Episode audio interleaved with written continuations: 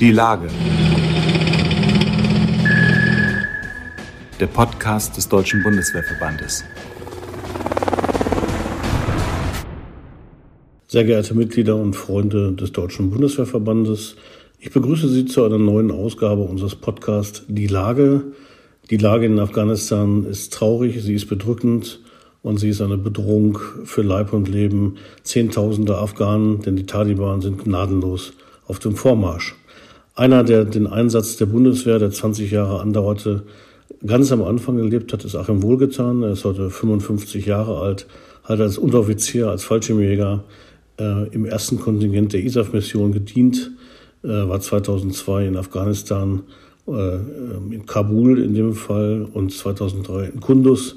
Er weiß zu berichten, was er damals erzählt hat. Er hat darüber ein Buch geschrieben, das den Titel Endstation Kabul trägt. Es war mit das erste Buch, was die Erfahrungen deutscher Soldaten in Afghanistan beschrieben hat. Und er kann einschätzen, so sagt er, was heute in Afghanistan passiert, wo die Taliban auf dem Vormarsch sind, das ganze Land wieder zu unterjochen. Wir sind im Gespräch mit Achim Wohlgetan, der heute Außendienstmitarbeiter beim Deutschen Bundeswehrverband ist, 55 Jahre alt, der Bundeswehr immer noch eng verbunden und der von sich selbst sagt, er ist Veteran und auch Einsatzveteran. Mein Name ist Frank Jungblut. Ich bin Chefredakteur des Magazins Die Bundeswehr. Grüß dich, Achim. Äh, wir kennen uns schon ein paar Tage länger. Du bist im ersten Einsatzkontingent in Afghanistan gewesen ähm, und erlebst jetzt, äh, wie sich die Dinge dort entwickeln, seit die Bundeswehr raus ist. Darüber wollen wir heute sprechen, aber auch über den Veteranenbegriff. Du bist ja ein Veteran, du bist auch, wie du selbst sagst, Einsatzveteran. Ähm, wie fühlt man sich, äh, wenn man Veteran ist? Kommt man, äh, oder anders gefragt, äh, fühlst du dich gesellschaftlich anerkannt, wenn du davon sprichst, dass du in diesem Krieg gedient hast? Also nein, also, auf kein, also gesellschaftlich anerkannt, meiner Meinung nach, sind die Soldaten nach wie vor nicht.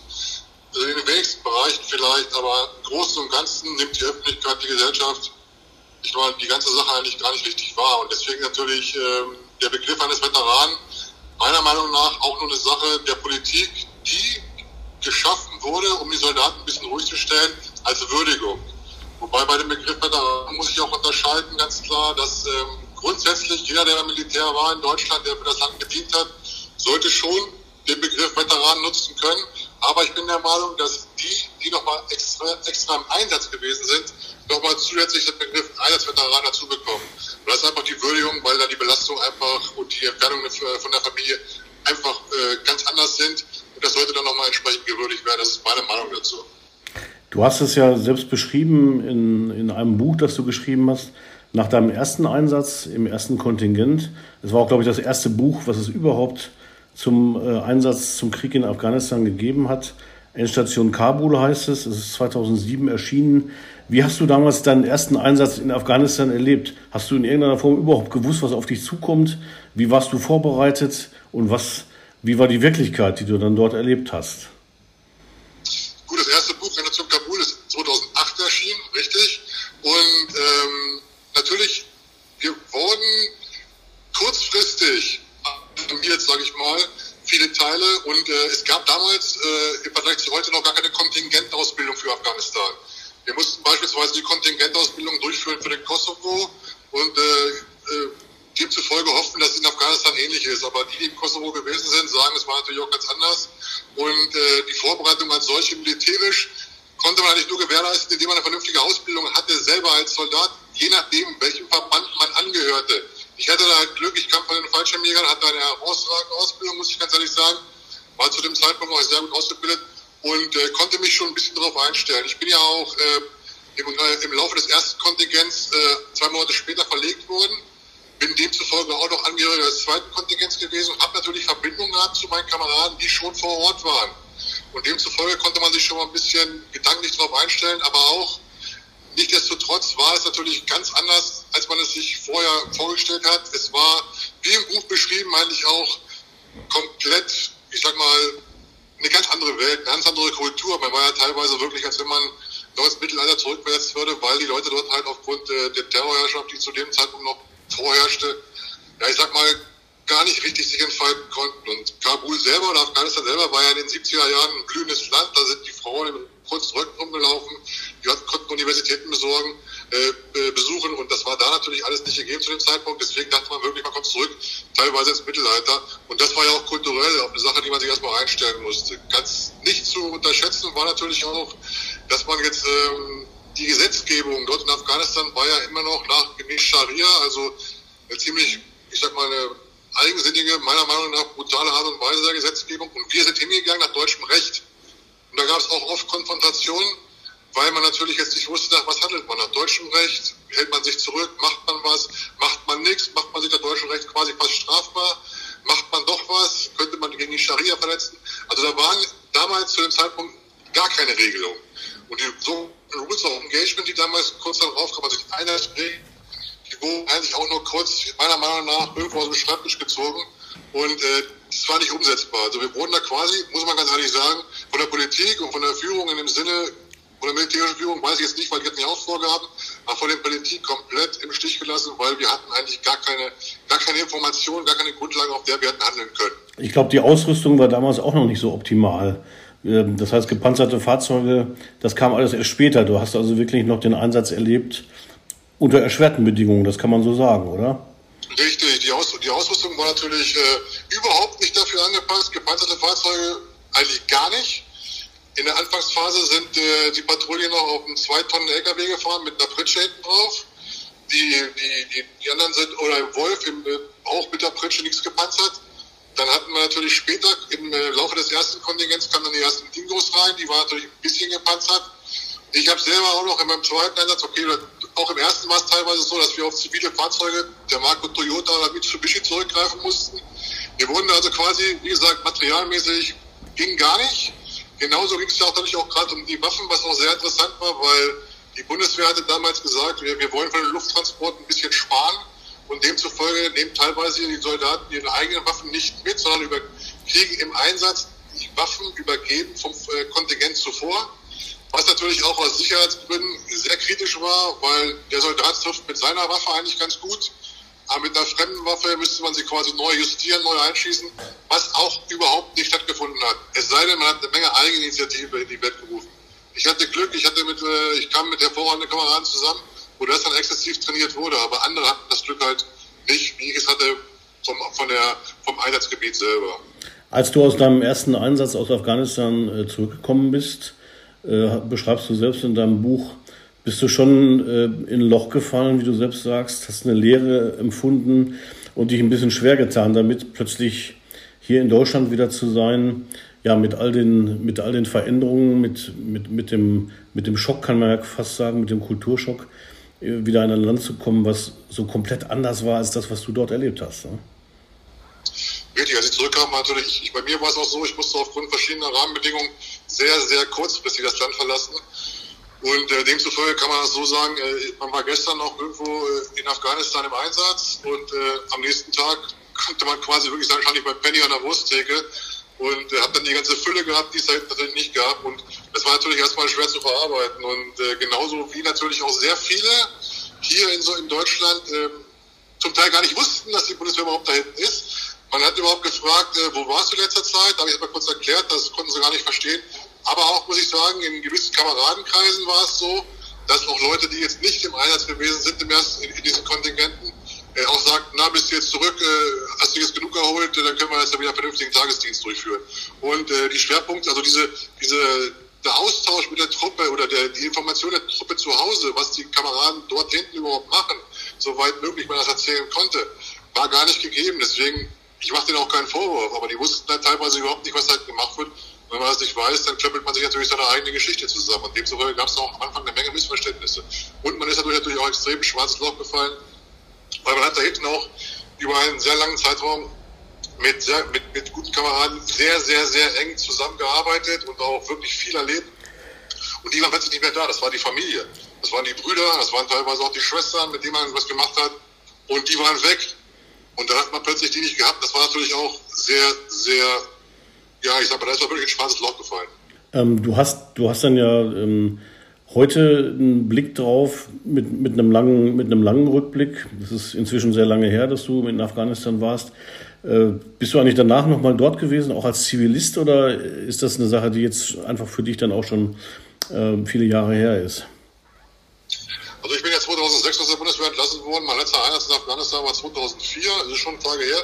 Als Zivilist in Afghanistan ein solches war ich nicht, aber ich habe natürlich im Rahmen meiner, äh, ich sag mal, Tätigkeiten, die ich danach durchgeführt hatte, indem ich also auch Personal ausgebildet habe für solche Krisengebiete in den verschiedensten Art und Weisen, da habe ich natürlich jetzt ähm, ja so ein bisschen den Einblick gehabt, wie es da hinten halt noch ist, weil die, die ich ausgebildet habe, sind dann teilweise auch dahin gegangen.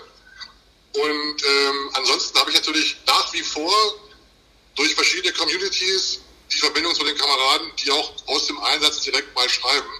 Gerade jetzt in der jetzigen Zeit, im Moment, wo dieses Interview stattfindet, habe ich auch wieder Kontakt zu einigen Kameraden, die mir auch Sachen erzählen und erzählen wollen. Aber das hat sich im Großen und Ganzen nicht verändert. In Afghanistan jetzt in diesem Augenblick natürlich nicht mehr, weil sie sind ja abgezogen vor einigen Monaten. Aber alle sind im Grunde extrem enttäuscht über die Entwicklung.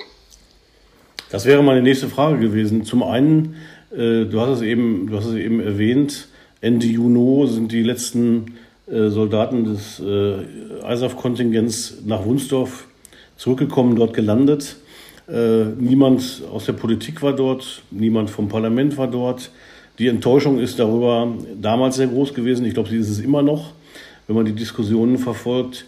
Wie hast du das damals empfunden, als du davon erfahren hast? Da kommen die letzten Soldaten aus dem 20 Jahre, 20 Jahre andauernden Krieg zurück und niemand empfängt sie im Prinzip. Natürlich waren die Familien da, natürlich waren Kameraden da, aber gerade diejenigen, die diese Soldaten in den Einsatz geschickt haben, sind eben nicht dort gewesen, um die letzten zu empfangen. Was hinterlässt das für einen Eindruck und für ein Gefühl? Das ist eine absolute Schande und absolut beschämend. Das ist absolut respektlos, wie die Soldaten da behandelt wurden. Die Argumentation der Politik, die wollten schnell nach Hause, ist der absolute Blödsinn. Ich bin auch fest überzeugt, dass es auch gar nicht so richtig stimmt.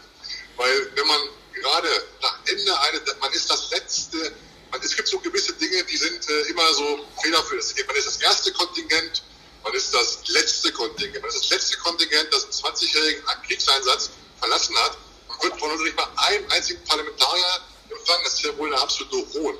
Die Leute, die Kameraden und Kameradinnen haben da hinten nach wie vor auch gerade in den letzten Kontingenten schweren Dienst geleistet, gerade weil es ja darum geht, um die Absicherung der ganzen Aktion, um da rauszukommen. Und dann, dass da keiner da ist, das ist eine absolute Frechheit. Man kann mir nicht sagen, dass äh, kein Politiker Zeit hatte.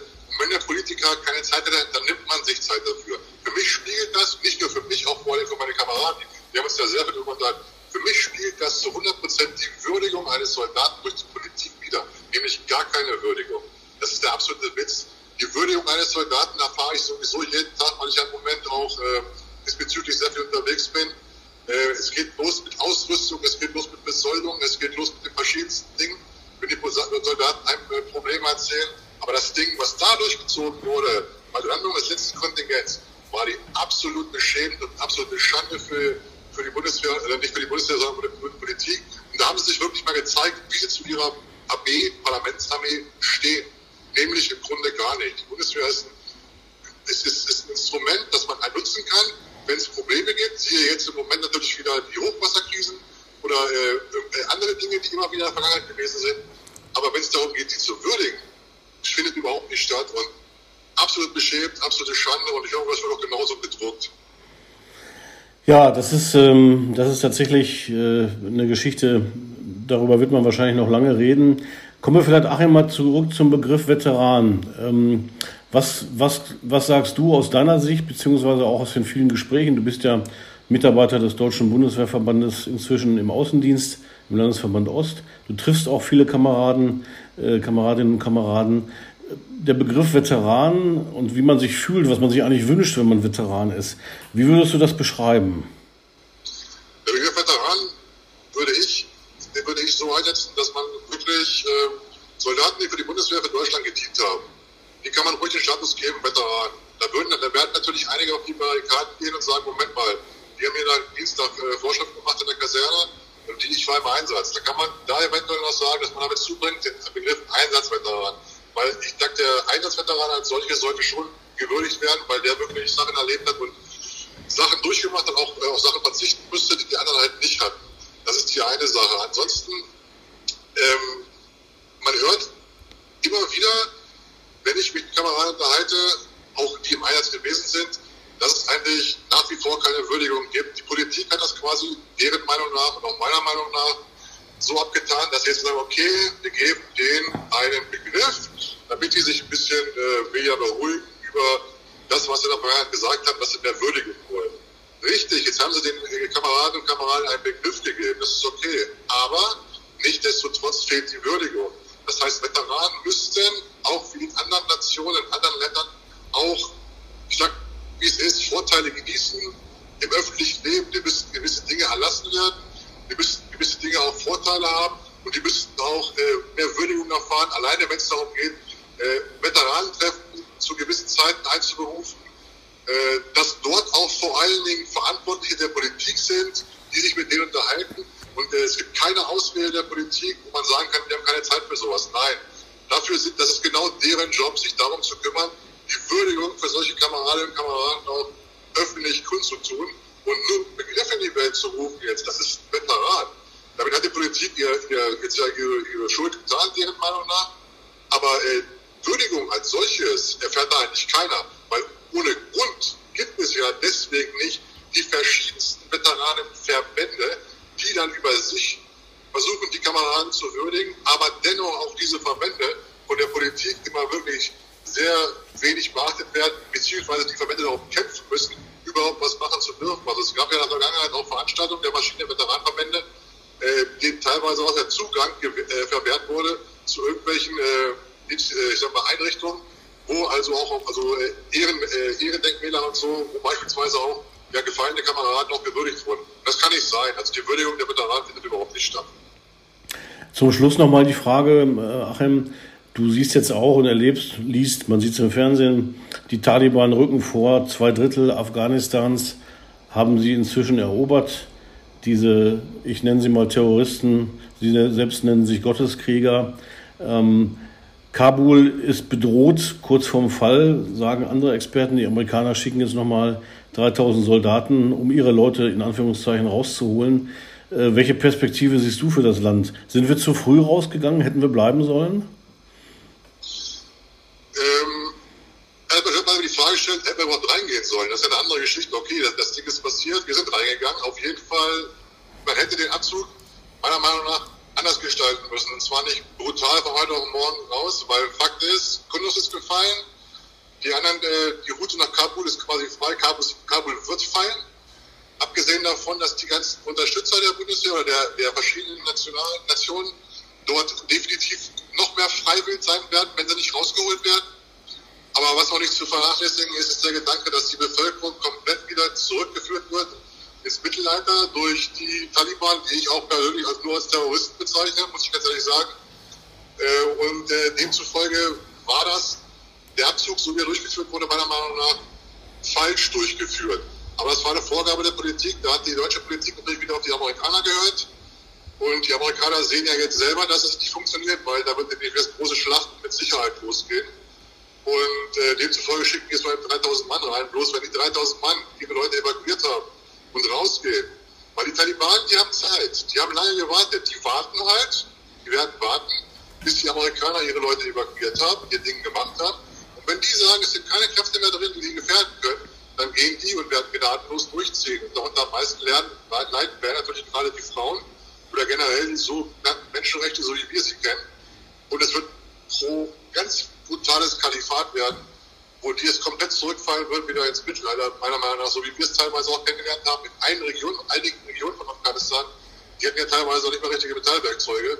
Genauso wird es werden und alles unter dem Deckmantel natürlich des Glaubens. Aber wir, wir diskutieren ja keine Glaubensfrage. Es wird auch definitiv passieren, dass das komplett zurückfällt ins Mittelalter und alle Dinge, die dort geschaffen wurden, gerade für die Bevölkerung, ähm, die werden komplett zunichte gemacht jeder gefallene Soldat, egal welcher Nation es ist, ist umsonst gefallen. Jeder Verbundete, Verletzte, alles umsonst gewesen. Und alles nur, äh, weil mal wieder die Entscheidungsträger in der Politik nicht in der Lage waren, selbst zu entscheiden, sich natürlich wieder komplett abhängig zu machen von den Amerikanern und äh, ihre Bereiche natürlich wieder jetzt äh, nach Vorgabe der Amerikaner ganz schnell verlassen und dadurch quasi die, denen auch, teil, die auch teilweise jahrelang geholfen haben, Unterstützer, äh, komplett im Stich lassen, weil die werden definitiv die Ersten sein, die von den Taliban geduldet werden. Da steht fest, es angeht. Das, das ist die eine Sache. Die, Moment, die andere Sache ist noch, man hat auch im Rahmen dessen, in der Rahmen der gesamten Zeit, eine Sache komplett vernachlässigt. Da wurde man auch falsch beraten. Die Soldaten, die da gewesen sind, mit sehr eng mit denen zusammengearbeitet haben, können das bestätigen. Die Kultur dort und die Mentalität derer vor Ort, der Sicherheitskräfte etc. pp., kann man mit den Normen nicht vergleichen oder den, der Vorgehensweise vergleichen, wie wir sie handhaben. Ja, da gnadenlos überlaufen, dass die auch äh, ihre, ihre in den Wind sehen. Natürlich haben die Angst, keine Frage. Aber letzten Endes kann man es wirklich sagen, hat man einen großen Teil der Taliban, der zukünftigen Taliban und deren Unterstützer ausgebildet, ausgerüstet und quasi komplett denen zur Verfügung gestellt. Wenn ich sehe, was die Amerikaner im Bagram zurückgelassen haben, wenn ich sehe, dass, dass in Deutschland Tunis zurückgelassen haben, oder Masai Sharif, man hat quasi man sieht es ja auf Bilder, wie die Taliban rumlaufen. Die sind ja teilweise spärlich bekleidet mit Badeladen, mit Flipflops, haben eine Waffe und gut ist. So, jetzt die ersten laufen rum in komischerweise Uniformen, die ziemlich westlich aussehen. Das heißt, man hat Ausrüstung, Fahrzeuge, Waffen und Personal zurückgelassen, um die quasi komplett nochmal zu stärken. Das heißt, was da jetzt entsteht, also in der Macht zusätzlich zu der, die sie eh schon waren, ist noch gar nicht messbar. Und das sehen jetzt eventuell einige, und sagen sich, wir müssen schnell raus. Aber letzten Endes entsteht da eine Sache, die noch gar nicht messbar ist und die auf jeden Fall auch früher oder später in die Nachbarländer, wenn nicht sogar noch weiter, sich ausbreiten werden, weil die haben jetzt alles das bekommen, was sie vorher nicht hatten. Das Das ist eine besorgniserregende Entwicklung. Achim, äh, ich danke dir fürs Gespräch, auch im Namen äh, unserer Mitglieder und Zuhörerschaft und äh, ja, wünsche viel Erfolg bei der Arbeit und ähm, bis bald.